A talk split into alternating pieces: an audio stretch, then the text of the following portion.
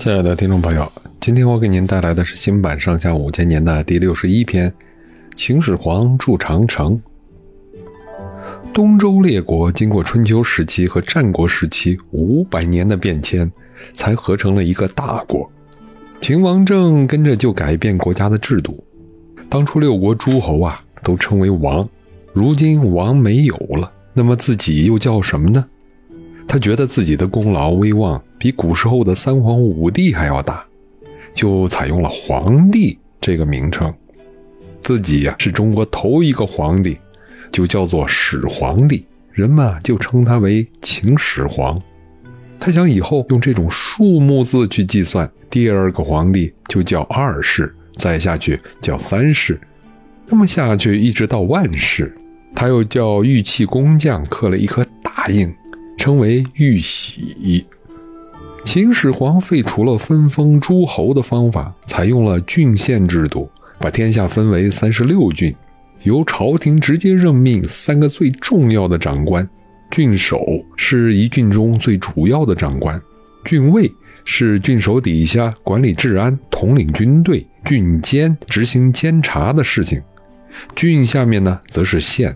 秦朝的兵车要在从咸阳北到燕地、东到齐地、南到海边的三十六郡的道路上都能够通行，于是就规定兵车的大小，统一为轴上两轮的距离一律为六尺，道宽五十步，每隔三丈种上青松。修路的人一部分啊是原来的士兵。秦朝把各地所有的兵器都收到咸阳来，铸成十二个巨大的铜人和好些个大钟。交通一方便啊，这商业就发达了。秦朝的度、量、衡也做出了统一的规定，把战国时一些地区不同的文字、不同的写法规定为统一的文字。公元前二百一十四年，秦始皇发大军五十万，平定岭南，又添了三个郡。第二年，大将蒙恬在北方打败了匈奴，又添了一个郡，合成四十郡。秦始皇下令规定，除了秦国的历史和医药、占卜、种树、法令等书籍以外，其余的诗书、百家的言论全给烧了。谁要私藏或者拿古人的议论来反对现有的法令，就治罪。他叫御史把反对皇帝的四百六十多个犯禁严重的儒生和方士都埋了，次一等的就轰到边疆去开荒。这就是秦始皇废分封、建郡县、车同轨、书同文、统一度量衡的改革。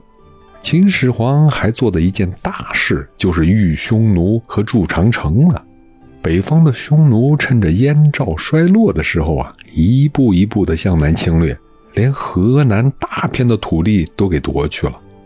秦始皇派将军蒙恬发兵三十万北伐匈奴，把河套地区收回来，编成了四十四个县，把内地的囚犯大批的送到那里去开荒。为了加强北方的防御。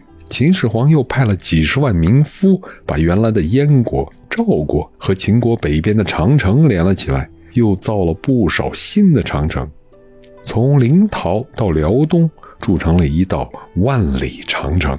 以前各国的长城是各国为了自己的防御，各自在本国形势险要的地方修筑起来的。齐、楚、魏、燕、赵和中山等国都兴筑了长城。公元前二百一十四年，秦始皇完成统一后修筑的长城，只是将秦和元、赵、燕共三国建造的北边的长城连贯成一条。今天的六千三百公里长的长城啊，是经过汉朝以后历代修筑过的。